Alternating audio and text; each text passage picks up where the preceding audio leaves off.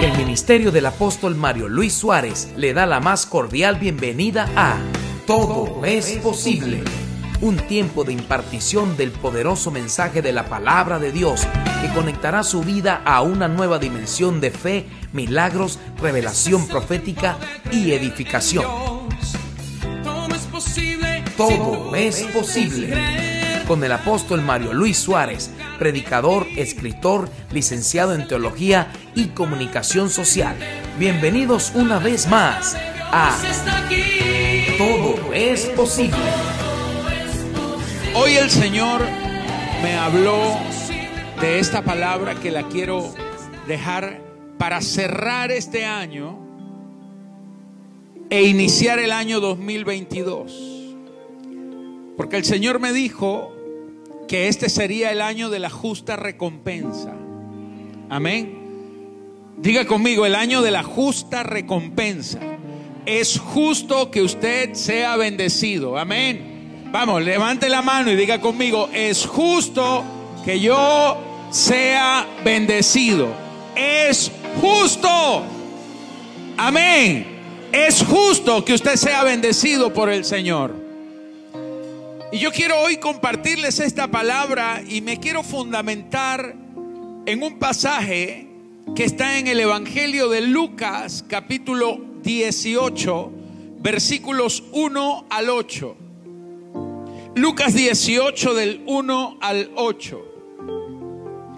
Dice, también les refirió Jesús una parábola sobre la necesidad de orar siempre y no desmayar, diciendo, había en una ciudad un juez que ni temía a Dios ni respetaba a hombre. Había también en aquella ciudad una viuda, la cual venía a él diciendo, hazme justicia de mi adversario. Y él no quiso por algún tiempo. Pero después de esto, dijo dentro de sí, aunque ni temo a Dios, ni tengo respeto a hombre, sin embargo, porque esta viuda me es molesta, le haré justicia. No sea que viniendo de continuo me agote la paciencia. Y dijo el Señor, oíd lo que dijo el juez injusto. ¿Y acaso Dios no hará justicia a sus escogidos que claman a Él día y noche? ¿Se tardará en responderles? Os digo que pronto les hará justicia. Pero cuando venga el Hijo del Hombre, hallará fe en la tierra. Amén. Esta palabra, esta parábola, habla de una viuda. Una viuda era en aquellos tiempos una mujer indefensa. Era una mujer que había perdido a su marido, quizás no habría tenido hijos. Era una mujer que no tenía ningún tipo de posibilidades. Era una mujer indefensa, sin alguien que pudiera ver por ella. Era una mujer que no tenía ayuda, no tenía apoyo, no tenía alguien en quien ella pudiera solicitar algún tipo de soporte para solucionar sus necesidades. Pero esta viuda no solamente tenía esa condición, sino que además de esto tenía un problema encima. Era un problema porque dice que a ella se le había vulnerado su derecho ella recurre a un juez a decirle, hazme justicia de mi adversario. Esta mujer que no tenía ningún tipo de ayuda, tenía un grave problema, un adversario. Alguien que se había ocupado en quitarle lo que le pertenecía. Ella tenía un derecho que le había sido vulnerado, le había sido quitado. Ella pudiera en otras circunstancias tener un marido que la representara y haber hablado para solicitar que le devolvieran lo que le pertenecía. Ella pudiera en otras circunstancias haber hablado con sus hijos para que sus hijos la representaran, pero esta mujer estaba sola.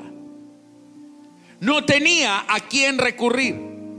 La única posibilidad de que esta mujer pudiera tener en su favor alguna ayuda era del juez. Pero la Biblia nos cuenta que el juez, que era su única posibilidad, era un juez injusto. Y esto, señores, es paradójico porque se supone que un juez imparte justicia. Y si un juez imparte justicia, se supone que el juez debe ser justo. Pero este juez, que era su única esperanza, era injusto. De modo que esta mujer tenía todas las condiciones para perder. Tenía todas las razones para echarse a morir, para dejarlo todo así, para resignarse y perder lo único que tenía, la esperanza de que se le hiciera justicia. Ahora, esta viuda representa a la iglesia, a los hijos de Dios, a los cristianos, a los creyentes. Y el juez injusto representa el sistema de este mundo en el cual nosotros estamos viviendo. La Biblia dice que nosotros estamos en el mundo, pero no somos de este mundo. Levante su mano derecha a los cielos y diga conmigo, estoy en el mundo, pero no le pertenezco a este mundo. Tengo amo, tengo dueño y el dueño de mi vida es el Señor Jesucristo, mi Salvador, mi Dios, el Hijo de Dios, aleluya. A Él me debo. Él es mi dueño, Él es a quien le pertenezco. No le pertenezco a este mundo. Entonces, esta viuda nos representa porque nosotros estamos viviendo en un mundo en donde hay un sistema de tinieblas gobernando. El mundo está siendo gobernado por las tinieblas. Y las tinieblas no obra en justicia, obra siempre en injusticia. Pero aún así, levante su mano a los cielos. Usted tiene un derecho legal que le ha sido dado por Dios para ser bendecido en esta tierra. Amén. Levante la mano a los cielos y diga, tengo el derecho de ser bendecido en esta tierra. Aunque esté viviendo en un sistema de injusticia, sobre mí está el derecho para ser bendecido. Vamos, alguien diga amén.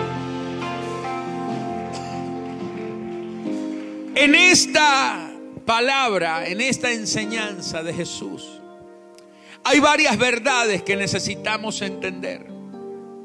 La primera verdad es que tu derecho legal, diga conmigo, mi derecho legal es mucho más poderoso que la injusticia de este mundo. Es mucho más poderoso que la injusticia de este mundo. Eso es lo primero que usted tiene que entender. Si usted no entiende eso, usted no podrá actuar para lograr la justa recompensa de Dios sobre su vida.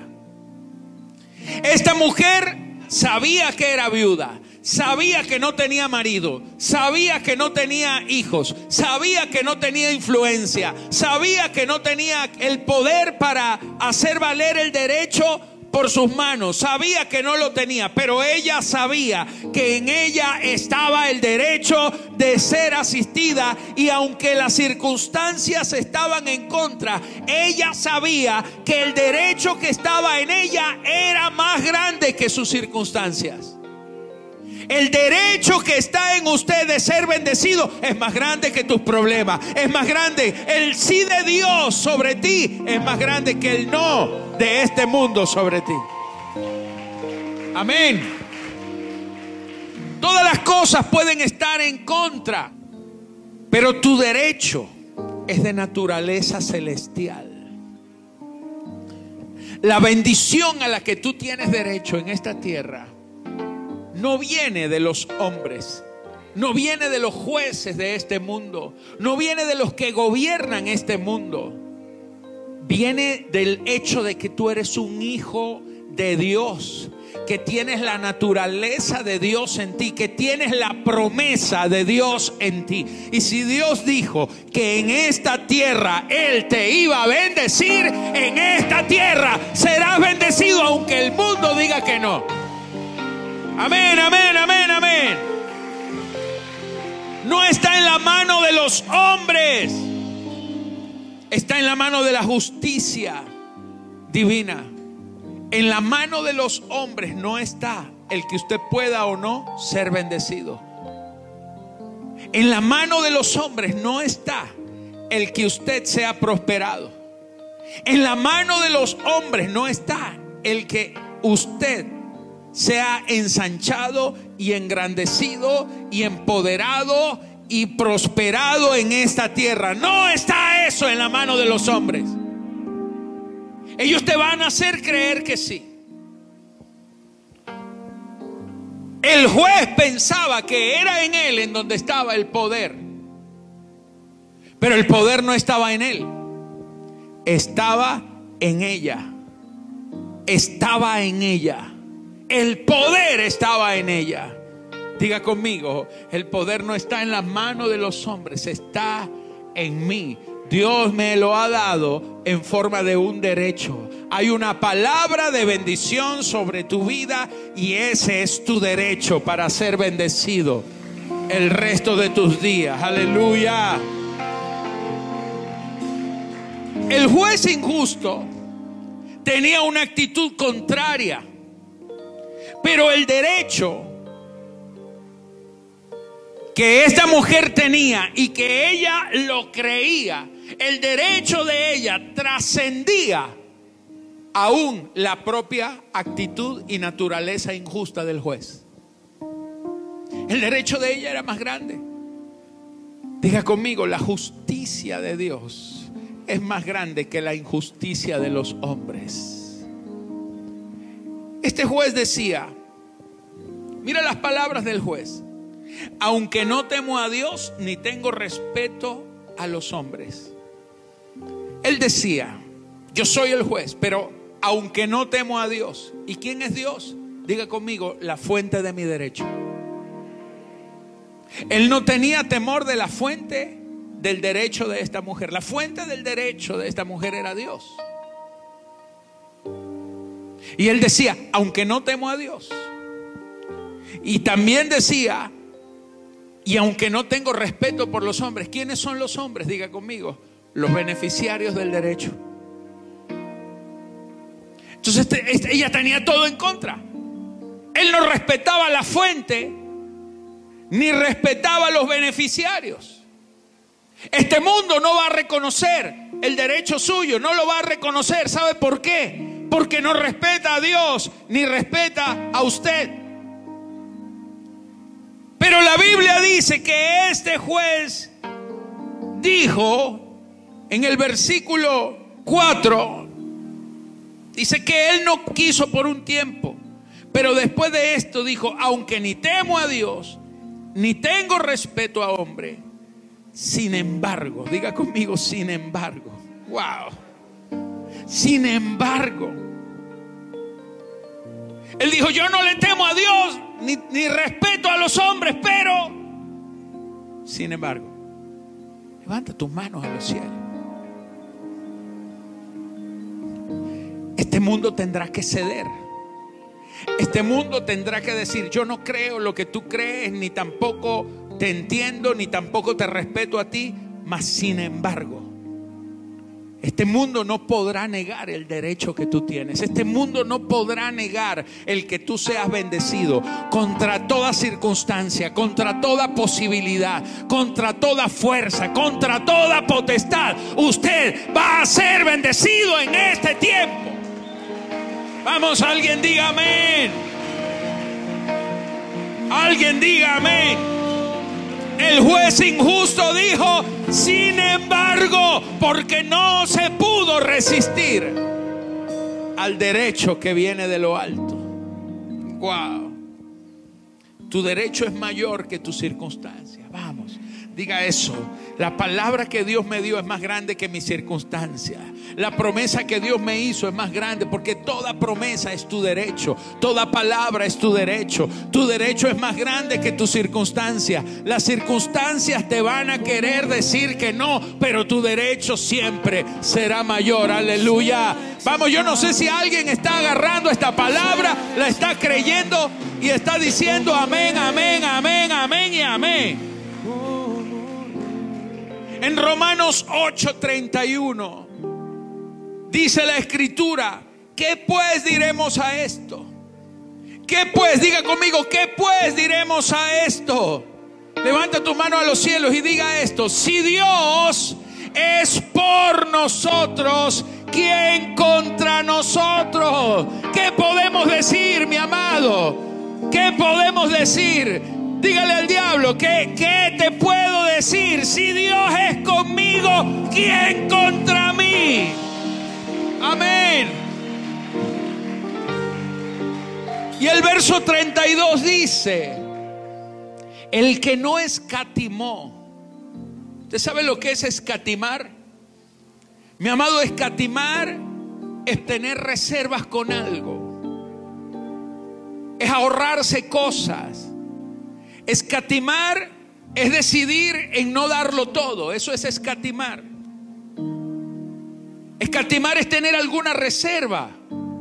Entonces está diciendo, el que no escatimó, el que no se reservó, el que no negó ni a su propio hijo, sino que lo entregó por todos nosotros, ¿cómo no nos dará también con él?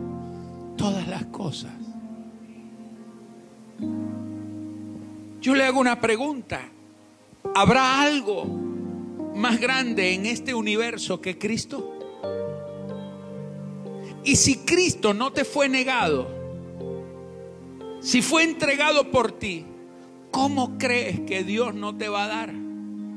Una casa, un carro para pagar una deuda, para salir de un aprieto. ¿Cómo, cómo crees que Dios te va a negar algo? El día que tú pienses que Dios no es capaz de darte lo que por la fe es justo derecho para ti, ese día tú estarás negando la importancia y la eficacia de Cristo.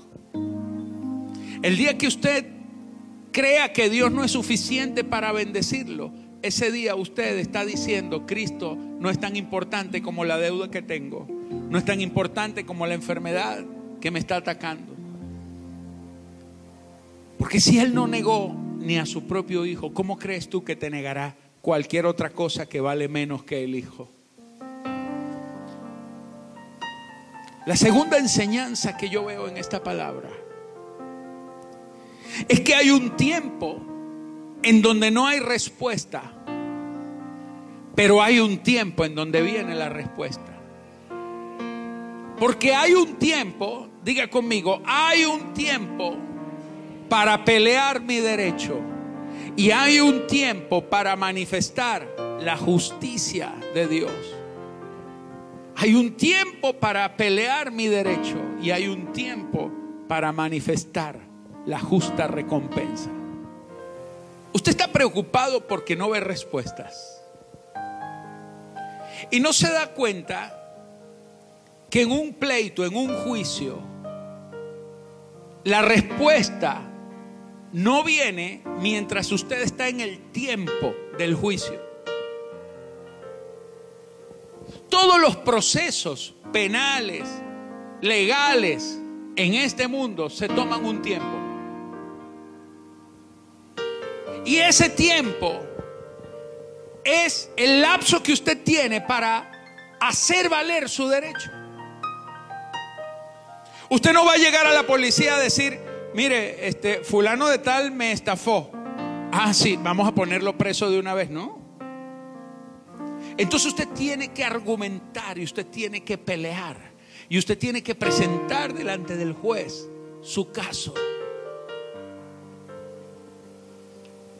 Pero si a usted lo robaron y lo único que usted ha hecho es llorar y quejarse y hablar mal del ladrón, usted está perdiendo su tiempo.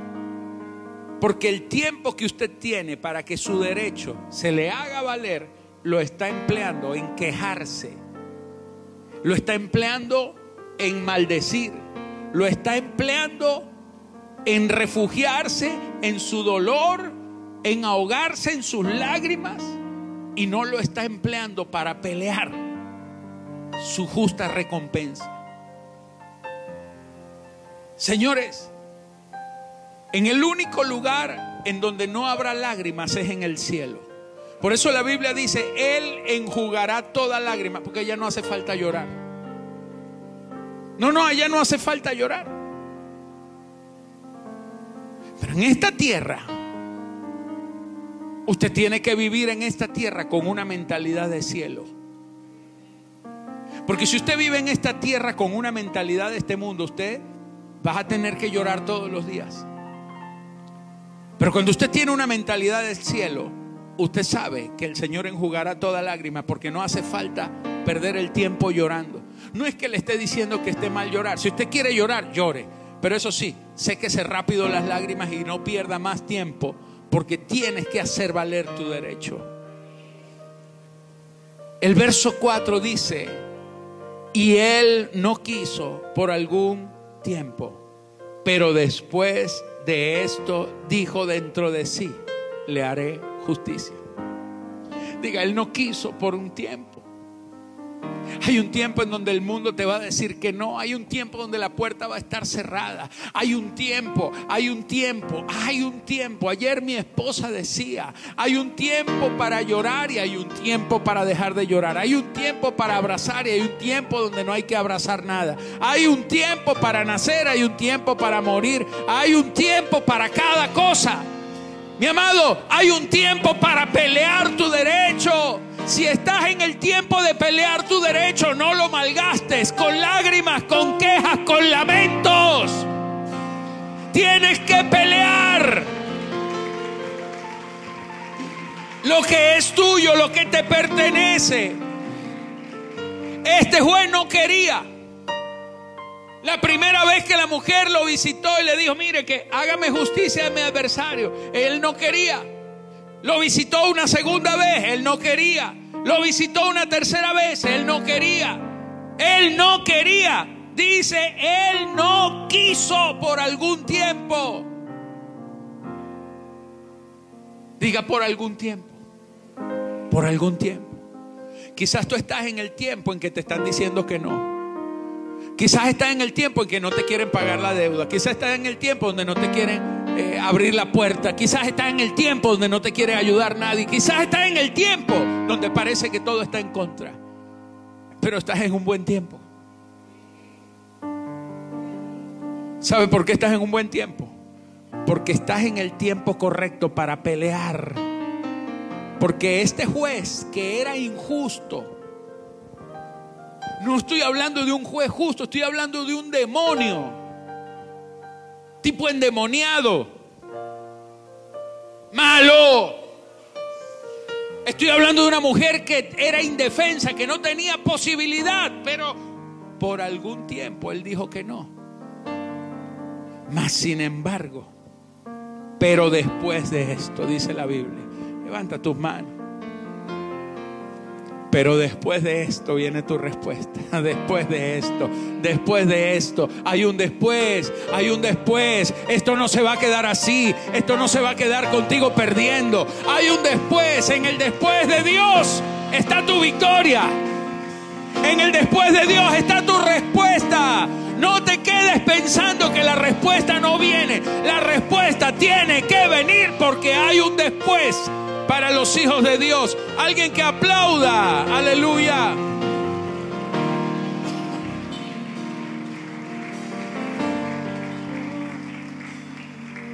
Cuando tú peleas tu derecho, hasta el juez más injusto tendrá que decir, le haré justicia. Nadie podrá negar tu justicia. Aleluya. Hubo un profeta endemoniado que se llamaba Balaam y un rey endemoniado que se llamaba Balac. Este rey endemoniado le pagó al profeta endemoniado para que maldijera al pueblo de Dios. Porque los reyes, los reyes de la tierra, por más reyes que sean y endemoniados que estén, saben que no te pueden tocar. Estaba Israel indefenso en un desierto. Israel indefenso, sin ejércitos. Venían de 400 años de esclavitud.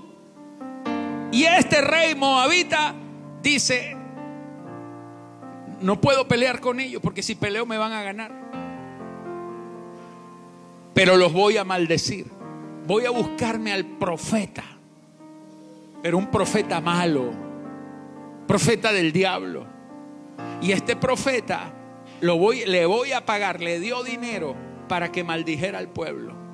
Cuando Balaam se sube a la cima de la montaña para maldecir a Israel, en el momento en que iba a abrir su boca para maldecirlo, Dios le habla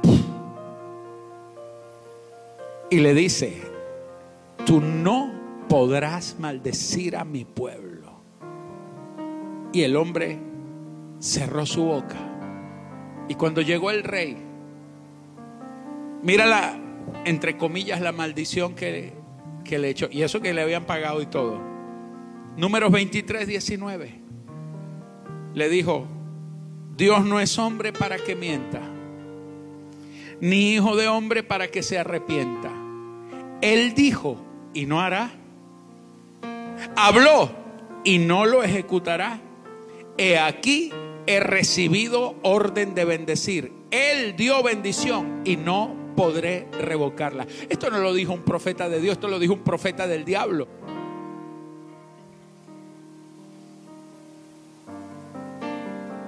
Cuando vio al pueblo de Dios, dijo, si ya Dios habló sobre ellos y dijo que los iba a bendecir, Dios, él mismo dijo, Dios no es hombre. El Dios suyo no es un hombre. Los hombres no van a poder contra todo lo que Dios ha declarado sobre ti. Dios no es hombre para que mienta. El diablo sabe que Dios no miente. Porque usted a veces vive como si Dios no le fuese a cumplir. ¿Acaso le mentirá Dios a usted? Dios no es hombre para que mienta, ni hijo de hombre para arrepentirse. Levante su mano. Mire, Dios no se arrepiente de haberlo llamado. Porque antes de que usted se equivocara, ya Dios lo sabía. Y sin embargo, aún así lo llamó. Porque Dios no lo llamó a usted por las virtudes suyas, sino por las de Él, por las de Cristo, por las de su Hijo. Aleluya. Dios no lo llamó a usted porque sabía que iba a servir para todo. Él sabía que ninguno de nosotros serviría para nada, pero Él sabía que con Cristo todo lo podemos. Por eso envió a Cristo por usted a pesar de tu error, a pesar de que te equivocaste, Dios no se arrepiente de haberte llamado, de haberte profetizado y de haberte dicho que te va a bendecir. El mismo diablo lo dijo, Dios no es hombre para mentir, ni tampoco es hijo de hombre para arrepentirse. Usted y yo nos arrepentimos. ¿Para qué yo ayudaría a ese desgraciado que me quedó mal? ¿Para qué yo le daría la mano a este que habló mal de mí? Eso somos nosotros, pero Dios no tiene problema. Dios es eterno. Él sabía que usted iba a fallar y aún así lo llamó, lo bendijo y no se arrepiente de haberte llamado y no se arrepiente de haber prometido bendecirte, aunque te equivoques. Vamos, dígame, dígame, dígame. Este endemoniado dijo, Dios habló y no va a ejecutarlo. El diablo sabe que todo lo que Dios dijo, Él lo hará. Porque a veces nosotros nos empeñamos en en pensar peor que el diablo mismo. Si el brujo está diciendo, él habló, no lo hará.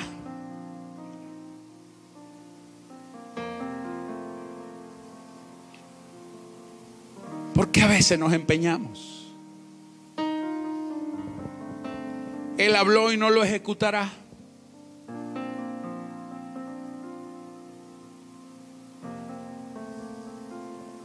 Verso 20, él dice, escucha, el rey le pagó para que maldijera.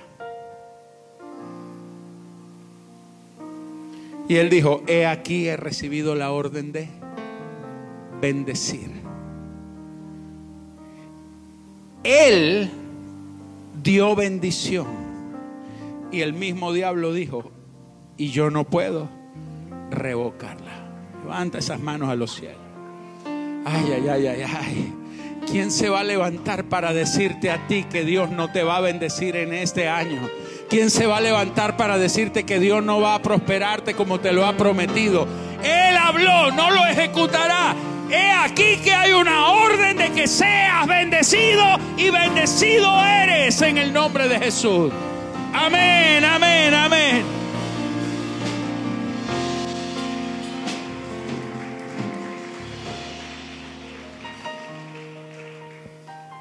¿Qué provocó el cambio de mentalidad en este juez? Este juez dice que no quería por un tiempo, pero ¿qué provocó un cambio? ¿Qué cambió la atmósfera? ¿Qué hizo que el juez injusto, en contra de su naturaleza endemoniada, hiciera justicia? ¿Qué hizo que aquel diablo se comportara como Dios?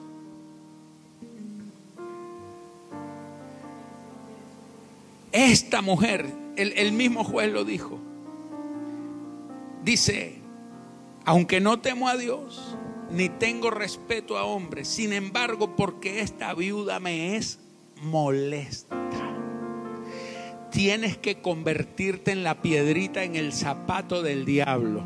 Tienes que convertirte en la piedrita en el zapato del que te dice no. Tienes que convertirte en la piedrita en el zapato del que te cerró la puerta. Tienes que convertirte en la piedra en el zapato de aquel que no te ha querido ayudar. Tienes que ser molesto, tienes que molestar las tinieblas. Usted tiene que provocar a Dios molestando las tinieblas.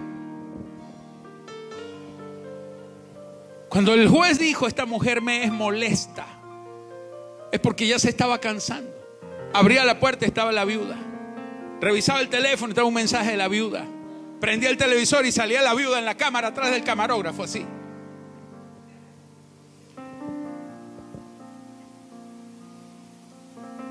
Abría el Instagram y salía la viuda.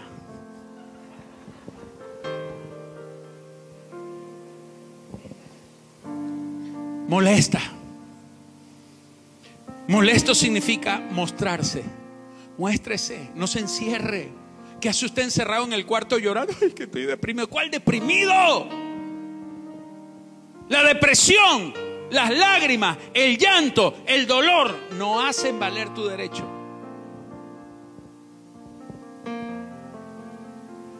Y Dios no atiende lágrimas. Por eso dice que Él enjugará toda lágrima, porque Él a los llorones no los escucha. Dígame. mostrarse. Muéstrese. Muéstrese a Dios. Expóngase delante de Dios. Acudir significa molesto. Acudir. Vaya, insista, hable, persista, no desista, métase, métase, hable una y otra vez, una y otra vez, una y otra vez, hasta, hasta aunque le griten que te dije que no. Pero, pero insista, procurar a alguien, procúrelo, procúrelo. Le deben plata, vuélvalo loco, llámelo diez mil veces hasta que diga, ya le voy a pagar a este tipo. Y nunca más te voy a comprar. Sí, eso es lo que quiero, que me pague y no me compre más porque me va a quedar debiendo otra vez. Pero me paga. ¿Cuántos dicen amén? Hacer a alguien parte del caso. Provocar algo, causar algo, exhibir tu parte buscar algo con esfuerzo. Eso molesta. Mira lo que dice Hebreos 11:6. Pero sin fe es imposible agradar a Dios. Porque es necesario, diga, es necesario que el que se acerca a Dios crea que Él está presente. Es necesario que el que se acerca a Dios crea que Él está presente. Cuando usted está metido con Dios, usted tiene que creer que Él está contigo cuando tú hablas. Que cuando tú te presentas en la puerta de los que te odian, Él está contigo. Es necesario que el que se acerca a Dios crea que Él está presente. Y es necesario que el que se acerca a Dios crea no solo que Él está presente, sino que Él es galardonador de los que le buscan. La Biblia dice que Moisés prefirió ser vejado por el, por el mundo. Pero él dijo, yo, a mí no me estén diciendo que yo soy hijo de la hija del faraón. Yo prefiero ser vituperado por este mundo. ¿Por qué? Porque él tenía, diga conmigo, porque tenía la mirada puesta en el galardón. Si usted no tiene la mirada puesta en la recompensa, usted no la está esperando. Si usted no tiene la mirada puesta en la promesa, en lo que Dios te dijo, usted no será galardonado. Porque solo los que tienen la mirada puesta en el galardón acuden a la meta. ¿Cuántos dicen amén a eso? Lo tercero que aprendemos de este pasaje es que Dios traerá la justa recompensa a tu vida. El verso 7, Jesús dijo, ¿y acaso Dios no hará justicia a sus escogidos? Él dijo, miren lo que dijo el juez injusto. Miren lo que dijo el juez injusto. ¿Acaso no hará Dios justicia a sus escogidos? Levanta tus manos una vez más. Tú eres un escogido de Dios. Dios te llamó, te escogió a ti. Él te hará justicia. Dice, ¿acaso Dios no hará justicia a sus escogidos? Pero ¿a cuáles escogidos? A los que claman a Él día y noche, a los que son molestos. Dios no se va a molestar contigo. ¿No ves que Dios es eterno? Tú no le vas a quitar la paciencia a Dios. Los que se vuelven impacientes son los que tienen el tiempo contado, pero el que no tiene tiempo, ¿cómo va a ser impaciente? ¿Se tardará Dios en responderles? Te tengo varias noticias. La primera de ellas, tu trabajo no ha sido en vano. Primera de Corintios 15, 58 dice, así que hermanos míos amados, estad firmes, dígale que está a su lado, estás firme, tienes que estar firme, tienes que estar firme. a ver, tóquele el, el hombro al que tiene al lado, diga, hermano mío amado, tienes que estar firme. Vamos, tóquele el hombro otra vez, dígale, tienes que estar firme. Tienes que estar firme. no, no andes así jorobado. No, no, no. Tienes que estar derechito. No andes con la cara larga. Tienes que tener la cara sonriente. Amén. Firme. Diga conmigo firme. Firme. Firme. Cuando a un militar le dicen firme, ¿qué hace un militar? A ver, allá, teniente. Firme. Tiene que estar parado derecho. Está firmes. y constantes, dice la Biblia. No solo firme, constante. No te canses. A ver, dile que está al lado, no te canses. No te canses, no te canses, no te canses, no te canses, no te canses, no te canses, no te canses, no te canses, no te canses, no te canses, no te canses, no, no te canses, firmes y constantes. Tienes que estar creyendo, parado, firme, porque viene una respuesta de Dios, firme y constante, firme y constante, dice la Biblia firme y constante. Creciendo en la obra del Señor siempre. No sea de los que dejan de acudir a la iglesia. Firme y constante, creciendo en la obra del Señor siempre. Sabiendo esto, que vuestro trabajo en el Señor no es en vano. Usted aquí no está perdiendo el tiempo. tu trabajo en el Señor no es en vano, porque viene recompensa, porque tiene recompensa. Aleluya. Él es galardonador de los que le buscan. Diga conmigo, recompensa viene, recompensa viene. Colosenses 3:23 dice, y todo lo que hagáis, vamos, diga, todo lo que voy a hacer en el año 2022, de aquí en adelante, todo lo que yo haga, lo voy a hacer de corazón, lo voy a hacer. Hágase así en el pecho, vamos, vamos, hágase así en el pecho, diga, lo voy a hacer de corazón, de corazón como para el Señor y no para los hombres. No le voy a servir a los hombres. Todo lo que yo haga lo voy a hacer es para Él. Es para Él. Le daré lo mejor a Él. Le daré mi tiempo a Él. Le daré mi vida a Él. Le daré lo mejor que tengo a Él. Aleluya sabiendo que de el Señor recibiréis la recompensa de la herencia, porque a Cristo el Señor serví. Usted tiene que saber que de Él vas a recibir la recompensa, porque viene la justicia justa, la recompensa justa de Dios para ti. En Hebreos 9:11 Dice, pero estando ya presente Cristo, sumo sacerdote de los bienes venideros, levanta una vez más tu mano. Tienes un sumo sacerdote. Él es el mediador, el encargado de hacer realidad los bienes venideros.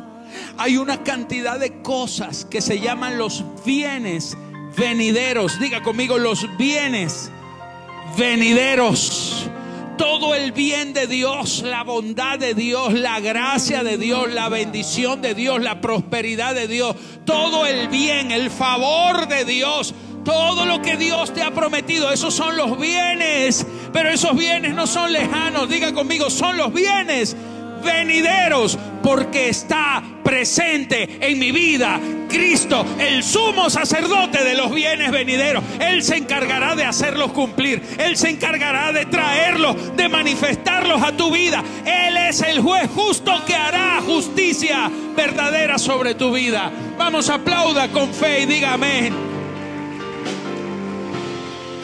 Y termino con esto. En Hebreos 10:22. La palabra dice, acerquémonos con corazón sincero. Acerquémonos con corazón sincero.